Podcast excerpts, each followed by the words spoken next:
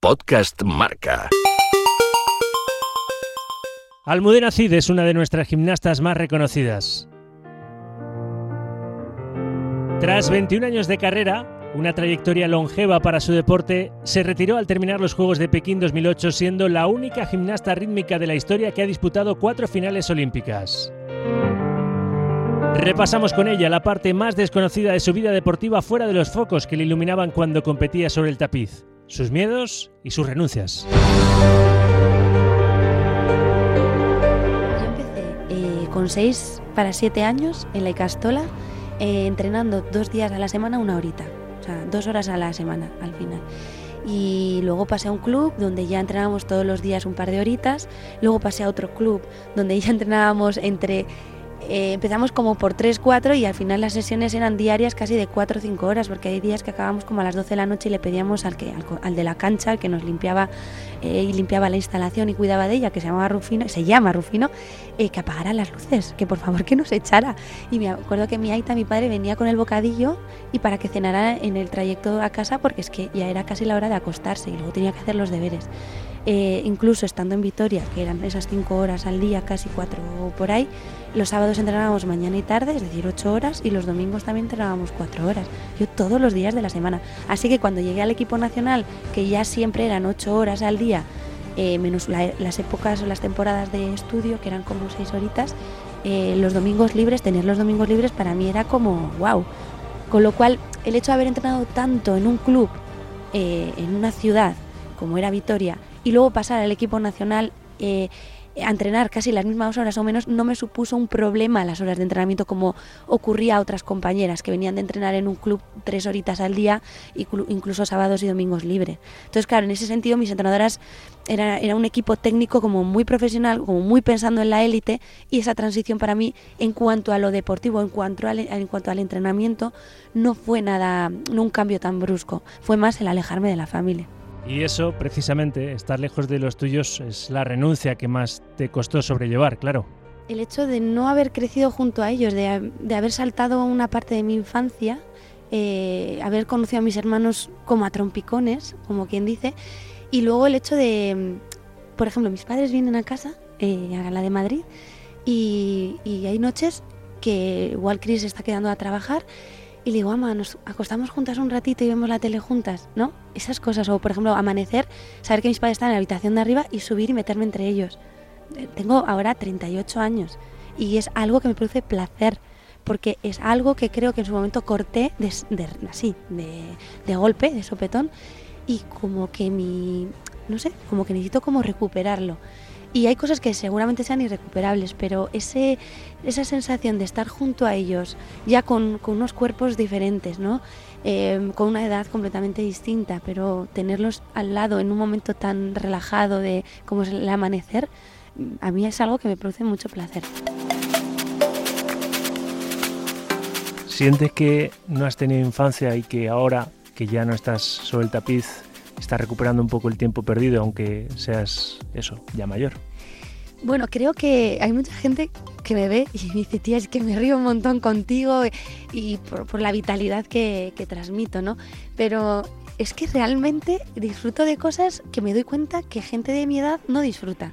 Y creo que es fruto de no haber tenido ese, ese, ese periodo, ¿no? De, de, de alocarte, de que de, no tener vergüenza, ¿no? Es como que desde una, una, edad muy temprana tuve que controlar y mostrar una imagen correcta de lo que es el deportista, de cómo tienen que ser las cosas y entonces como que todo me condujo a mucha a ser muy responsable, muy cumplidora, muy todo. Y, creo que no, dejé esa parte que tiene que ser natural de uno, de ser como uno es, de incluso cometer ciertas trastadas que, quizás no, no, podía permitirme, aunque las hice ¿eh? a mi manera. Lo que para una chica de mi edad igual era salir, eh, ocultarle a los padres que ha salido, escaparse de casa o cualquier cosa esa, pues para mí era esconder chucherías pero bueno, en mi, en mi sensación era estar haciendo algo muy grave, con lo cual eh, medir una actitud u otra en base a, lo que uno desde fuera ve es un error. Es como uno lo siente cuando lo hace, ¿no? Y para mí eh, ciertas cosas que hice dentro de mi carrera deportiva me parecieron totalmente contrarias a un deportista con disciplina. Igual para otros es una cosa que le da la risa. En el iceberg tratamos de descubrir la parte que no se ve de la carrera de un deportista. Lo que se ve es el éxito, pero lo que no se ve es ese camino que muchas veces es de alegrías, pero también de sinsabores. En tu caso, de la gimnasia rítmica, ¿qué no se ha dicho? ¿Qué no se conoce? Porque luego hay leyendas, ¿no? Que si os controlan mucho el peso, que si la alimentación, que si se cae en la bulimia, en la anorexia. ¿Cuál es tu experiencia personal de esa parte que no se conoce de este deporte? Claro, me da mucha rabia cuando generalizan y, lanzan la, este tipo de comentarios acerca de nuestro deporte cuando tanto la bulimia como la anorexia es una enfermedad que, que está comprobado que viene también por, otro, por, la, por el tipo de personalidad de, de, las personas y, que luego se dan varias circunstancias que provocan ¿no? esta, esta enfermedad. Sí que es verdad que nuestro deporte es muy perfeccionista, tenemos que intentar rozar la excelencia y puede caer, es verdad que, que hay una eh, la posibilidad de más posibilidades de, caer en este tipo de enfermedades por, por lo que requiere nuestro deporte. Pero vamos, que yo he visto muchos más casos. Incluso tengo una amiga que, que pasó por anorexia, que hacía atletismo y tengo muchísima relación porque es una de mis mejores amigas y no tenía nada que ver con, con la gimnasia. Pero cuando hablamos de, de, qué es lo que no se ha visto de mí, yo creo que ha sido eh, se ve con el tiempo, es decir, el aguante que he tenido, ¿no? Pero no sé hasta qué punto se ha, se ha, puesto igual en valor el hecho de haber alcanzado un buen resultado, por ejemplo, y ese esfuerzo que un deportista tiene que hacer por mantenerlo, que está muy alejado de volver a, de conseguir un éxito con medallas. Yo creo que en mi caso me estoy poniendo en valor ahora, porque es muy fuerte. Ha tenido que pasar mucho tiempo y decir, ostras, es que lo difícil esta frase de lo difícil no es llegar sino mantenerte, incluso sin ser campeona olímpica, o sea, es decir, siendo una gimnasta que está entre las mejores del mundo siempre y haber tenido que, estar aguantando ahí con lesiones, no competir con un menisco roto, con un pie infiltrado que estaba prácticamente dormido, eh, con una ciática eh, porque estaba obligada por la propia federación a hacerlo. Eh, competir en un en el concurso de, de, la competición fuera de concurso porque la federación no me había inscrito. Em, estar en un grupo B o C de gimnastas que empiezan en lugar de estar en el grupo A con las grandes a modo de humillación. O sea, yo he vivido una serie de cosas dentro de, de mi carrera deportiva que podían haber dinamitado mi, mi, pues mi ilusión y no lo ha hecho. O sea, al revés, me han reforzado mucho más. Entonces yo creo que lo que no se ha visto de mí es que esta fragilidad o esta sensación que puedo transmitir aparentemente, pues detrás hay alguien con, una fortaleza de hierro que hasta yo misma me sorprendo cuando hago un cuando miro un poquito para atrás y, veo todo lo que he tenido que soportar para aguantar el élite, para poder demostrar que nuestro deporte no tiene un límite de edad como eran los 20 años, que estaban más que establecido y que parecía que aquello era inquebrantable, ¿no? Entonces, creo que está ahí la clave de ese iceberg del que, del que hablas, creo que está eh, esa fortaleza que aparentemente se ve en gente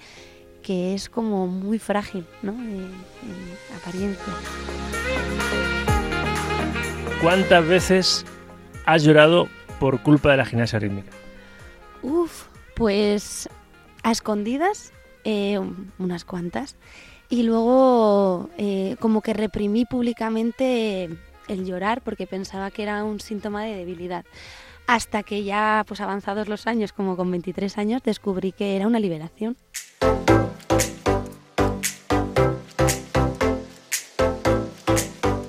Cuando en Pekín 2008 te retiras besando el, tapiz en el último ejercicio con un Dorma sonando de fondo. ¿Qué imágenes te pasan por la cabeza? ¿Qué sensación experimentó tu, mente, tu cuerpo? Porque imagino que son tantos años de esfuerzo y de repente sabes que se ha acabado todo. ¿Qué, qué experimentaste? Primero que me preparé bastante, aunque menos de lo que luego supuso, pero sí que es algo que fue muy, muy meditado. Fue, fue agridulce, no te voy a engañar, es un momento donde estás dejando lo que más amas, lo que, por lo que te has desvivido 24 horas del día durante 21 años. No 21, por los primeros no era, pero 16 sí. Entonces, es como, yo siempre he dicho que es como una jubilación anticipada. Eh, y, yo veo a mi padre que se ha jubilado y, encuentro ese paralelismo donde necesitas seguir sintiéndote útil y entonces es como ese vacío, ¿no? Que te... Entonces, bueno, pues no sé, es, es agridulce, pero es el que deseas. Entonces tira, tira más lo positivo que, que el sentimiento nostálgico.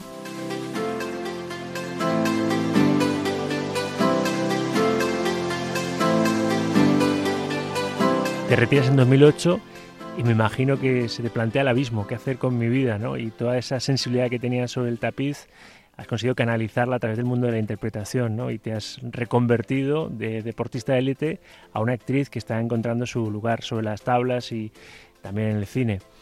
¿Cómo es ese proceso y, en qué momento decides, por aquí tengo que tirar? Pues yo creo que el momento donde descubrí la interpretación... Eh, pues fue haciendo varios programas donde en uno de ellos fue Pablo Motos en El Hormiguero, eh, luego tuve alguna intervención más, me di cuenta lo que era jugar un poco, jugar, jugar, a ser otro y no a ser la que era siempre. Y luego me di cuenta que, que había reprimido mis emociones durante toda mi etapa deportiva. De alguna manera, el deportista de élite tiene que tener una frialdad para competir y yo no la tenía. O sea, yo tuve que creármela, no, no era algo innato. Hay deportistas que los ves y dices, este tío es, o sea, sale a competir y es eso. Y fuera del, de la competición hablas con él y son personas que lo ves, que son gente mucho más fría. Yo es que siempre he sido súper emocional.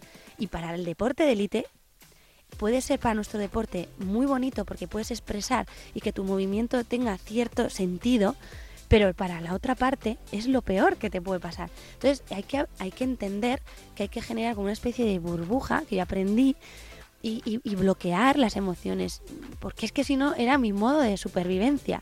Y, no quedarme en la queja y el pobrecita y el mira lo que me han hecho, evidentemente que me habían hecho y me estaban haciendo, pero era como yo puedo y yo puedo y yo puedo. Entonces cada día em, tenía un mantra y, y, fue agotador. Entonces yo creo que cuando terminé mi carrera deportiva, primero, el día después de pesar el tapiz, yo flotaba por la Villa Olímpica. Es que me levanté y parecía que levitaba.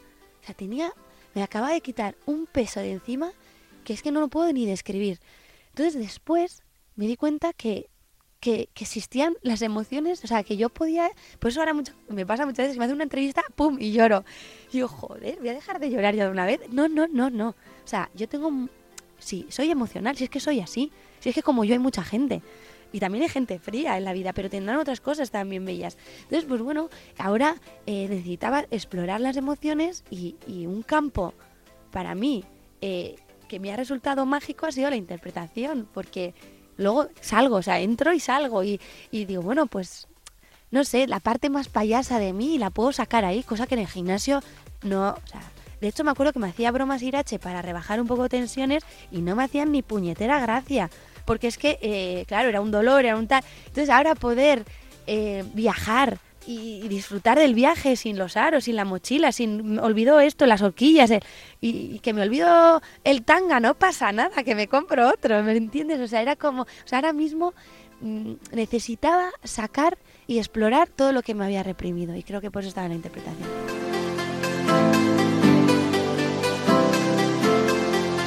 Después de todo, nosotros seguimos, sumamos, acumulamos y tendremos un total de 130.000 euros aquí en Telecinco, en Pasapalabra. También personalmente has encontrado quizá tu, tu tramita, ¿no? Cristian, ¿qué es para ti? Cristian Gálvez, aparte de tu marido.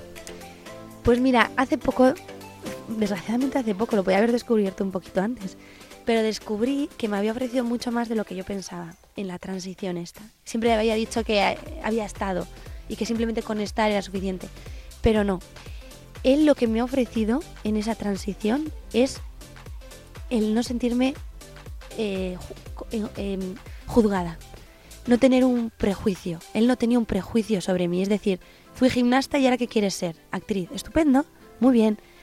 Cuando si yo me hubiera quedado pensando en lo que podían pensar los demás fuera de mi casa, todo el mundo decía, pues tienes que ser entrenadora, pues tienes que ser tal, eh, tienes que hacer cosas del deporte, tienes que todo el rato vinculada al deporte.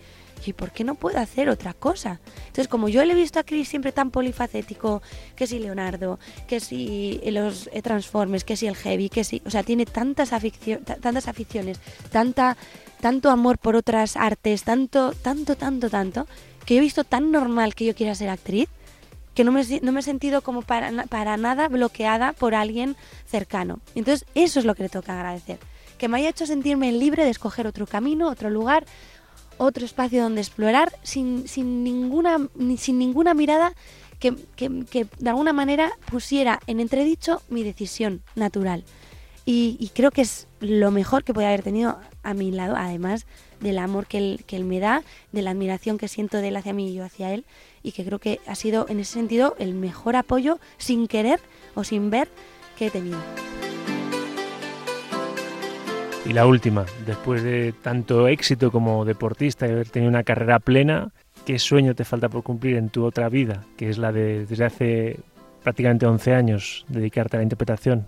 Uf, es que como he ido cumpliendo tan tantos, también es verdad que yo tengo un sistema, yo creo que es heredado de la gimnasia, de crearme como objetivos o sueños, como más a corto plazo, sí con una mirada más de futuro, pero ir cumpliendo poco a poco, porque me produce mucha satisfacción el hecho de, llegar, eh, de una forma u otra, pero llegar. Y, al final eh, yo creo que, ahora sí me gusta imaginarme en un escenario con arrugas. Es algo que me pasa mucho por mi cabeza. Y, ahora más un poco el, tema de la maternidad lo tengo un poco más en más presente y realmente no sé si quiero ser madre no sé si quiero eh, dejar todo lo que he construido porque es difícil de compaginar, pero a veces pienso que puedo compaginarlo. Entonces estoy ahora en este proceso que no sé si puede ser un sueño ser madre o no. No, no sé, estoy como un poco en ese momento donde antes, pues hace unos años o unos meses incluso, pues no lo tenía. Entonces por eso te digo que a mí me vienen los sueños o los pequeñitos objetivos o pequeños retos los, los, los tengo como más a corto plazo, no, no tengo una mirada tan a futuro. O sea, es, es, es, es muy tranquilizador esto. Porque al final yo tenía siempre puesta la mirada en cuatro años, ¿no? Los juegos. Pero buscaba a corto plazo algo por algo. Porque si no, puede ser muy angustioso. El iceberg. Con Rafa Sauquillo. Podcast Marca.